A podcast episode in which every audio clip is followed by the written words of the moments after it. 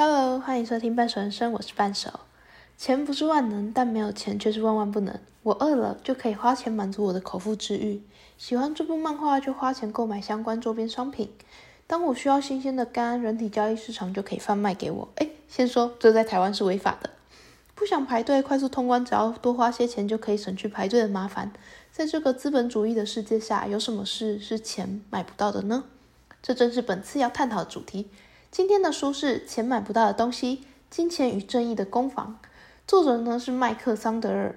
之前也有讲过这位作者的书哦，在成功的反思混乱市局中，我们必须重新学习的一堂课。有兴趣的可以去听。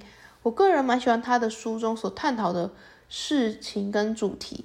好，拉回正题，作者呢从经济的角度与人性来回答，在这世代下的美国。究竟有什么事是可以用钱去衡量其价值性，而又有什么事是不可用钱去衡量其价值性的？开始吧。首先，我们要先回到我刚才所提到的例子——排队。想象一下，现在身处迪士尼，你正在排队等着入场，人多到没有两个小时是不可能进场得了的。头顶上的太阳让你热汗狂流，气温更是飙到快四十度。突然，有人从旁边经过你，你看见工作人员帮他开门，进去了里面。你会怎么想？哎，插队啊！哎，现在越来越多需要排队入场的地方，都有个快速通关的选择，只要花更多一些钱就可以免排队，直接入场。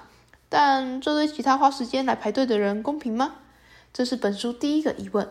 我想许多人会想着，他愿意付更多的钱，让自己省去排队的麻烦，当然很 OK 啊，没有什么问题。也许是基于有舍有得。会认为他牺牲更多金钱换取时间是理所当然的，但这边我想从一个角度切入，贫富差距来看这件事情。给甲跟乙分别一千块与五百块，让他们去游乐园玩。甲不想排队，所以选择快速通关。快速通关的价格是三百元，甲即便扣掉快速通关的钱，手上的钱还是比乙多出两百。而乙若是想选择快速通关，就需要思考一下，毕竟付完后他显得。更拮据了，在排队这件事上讲求先来后到，然而金钱却打破了这个规则。你排队，你排队三个小时，他只要多付一些钱，就能够比你晚到，还比你早进去玩。不论是谁，都会感到不爽吧？作者认为这是一种插队特权，把这个东西拿去贩卖，却并非以平等主义的规则。试想，如那些不愿意买快速通关的人，很可能一大早就来排队。而原本排队是建立在时间这项公平基础上，呃，相信大家应该都是二十四小时的吧？如果有人是二十五小时的话，拜托分给我一点，三十分钟就好，我想多睡三十分钟。好，继续。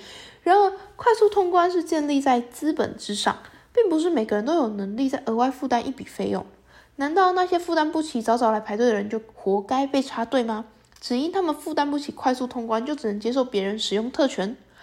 再来看看其他例子，医疗。我这边呢是指美国的家庭医生或者是私人医生。台湾我查了一下，好像这种服务没有很热门。毕竟有事急诊一一九就可以去医院了，是不太需要花大钱请个专属医生啦。除非你像那个乌龙派出所里面中川他爸，有钱到一秒可以赚你一亿的男人，嗯，可能就会需要。美国的医疗服务呢，有提供一个可以想象成是 VIP 服务的那种感觉，只要你付多少钱的话。医生就会二十四小时随时待命，不论你有任何事情，他第一时间听候您的差遣。当然，这表示他需要放下手中的病人，以你为优先，不是以先来后到规则，而是以你付金额的高低。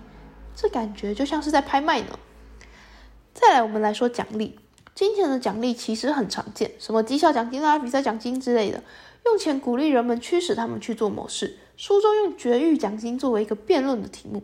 因为吸毒的女子生下的孩子一出生就有毒瘾，所以为了让他们不要生孩子，有人提议发放绝育奖金，就是帮吸毒的女子做绝育手术，结束后再给她一笔钱。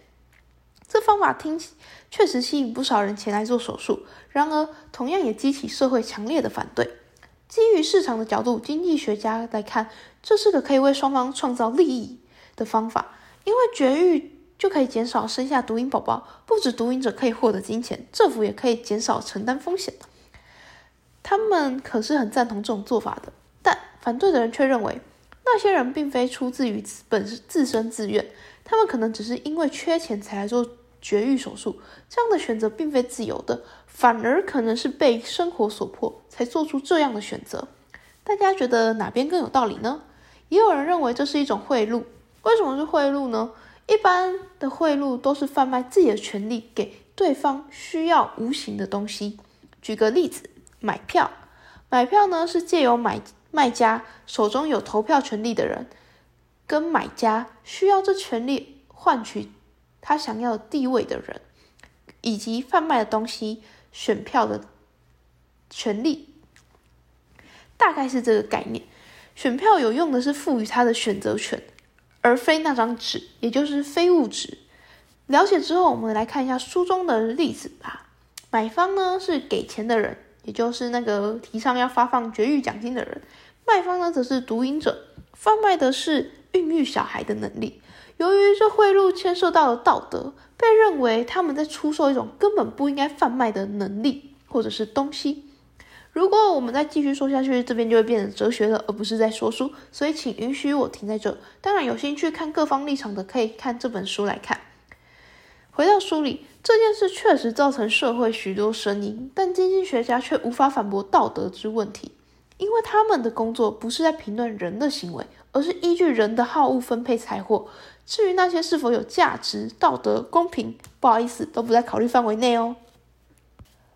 讨论用钱来让人绝育，确实太大胆了点。不然，我们来缩小个范围，就以用金钱奖励好成绩来讨论吧。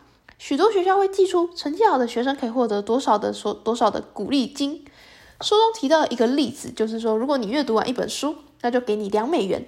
这确实有效的提升了阅读率，但令人担心的是，这会使学生认为那是一件苦差事，是为了换取回报，也就是钱，而非发自内心真的喜欢做这件事情的。若没有回报，也就不会做这件事了。当然，也是有人认为学生会在参与中发现这件事是有趣的，从而变成不奖励也愿意阅读。事实证明，有用金钱奖励的学生确实成绩有在一点一点变好。用金钱来鼓励学生是有效的，但它并不是呈正向的，也不也不是说我奖励越多，成绩就越好。该研究者杰克森认为。并不是朝收益最大化的目标行事。经济虽然是如此，但人却不适用这个方法。其实这奖金具有宣示的效应，不在于贿赂学生达到特定成就，而在于改变他们面对成就的态度与校风。好，接下来我们要进入本书的核心：什么东西是钱能买到却不应该买到的东西呢？我们刚听了前面的例子，钱可以为你买到专为你服务的医生，不需要排队的快速通关，让成绩变好。的学生，钱真是万能呐！但如果是用买的道歉，你要吗？美国曾推出“我们为你道歉”，只要付钱，不只要帮，不止帮你道歉，还可以选择要哪一个职业来帮你道歉，可以选择律师啊、护士啊、男生啊、女生啊都可以。可是这样买来道歉，真的会有人愿意收下吗？这是书中提出的第二个疑问。书中有一个实验啊，他们给募款小组分别为 A、B、C 组。A 组呢可以获得他们所募得的款的百分之一，B 组呢则是获得他们募得的款的百分之十，C 组呢则没有，纯属公益。结果各位猜猜如何？C 组募得的款是最多的，再来是 B 组，最后才是 A 组。在 A、B 这边得出了一个小结论：钱给的够多还是有用的。但面对 C，这可就无法解释了。明明没获得什么，为何是募款最高的呢？也许是基于内心的道德感，或是单纯为他人的心。总之，这显示出了在人的心中或许有某些价值，仍旧无法用金钱取代。哦，说到这，我想到我之前的学校也有比赛奖金，比赛得奖会有一些钱，不是很多啦，但也会因为名次有所增减，几百到几千左右。我也有领过几次，可是不知道为什么，当我拿到那些钱以及被表扬后，我心中那份荣誉感就不见了，变成钱可以衡量的东西，或者是被大家怎么说，就是被大家。说称赞的东西，我一直觉得哪里怪怪，但我说不出哪里怪怪，就是我变得没有那么开心，被人表扬也会有点不知道为什么不知所措。OK，好，我要来下今天的结论还有提问。在这本书中呢，我终于可以解释那种在我心中当被给予金钱时的那种奇怪的感觉。钱真的很重要，这点我不否认，但它的重要性与价值是否有高过我们对于我们所追求的正义道德呢？他们真的可以被放在同样的天秤去比较吗？我的想法是，他们可能很容易会被放在天秤去比较，因为在这个资本主义为主流的时代下，确实很多东西都可以贴上标签去贩售，连道歉都有人在贩售了。但我认为，在人的内心深处，终究也会有那么一些东西是无法用价钱去衡量的。对于自己，对于他人，所以到底可不可以被放在同样的天秤去比较？我想可能很难，但一定会有人这么做。你呢？你是怎么想的？你觉得快速通关是正义的吗？又或许你有什么是无价的呢？无法用金钱衡量的？欢迎告诉我哦。觉得我有哪些可以变好的地方，也可以告诉我。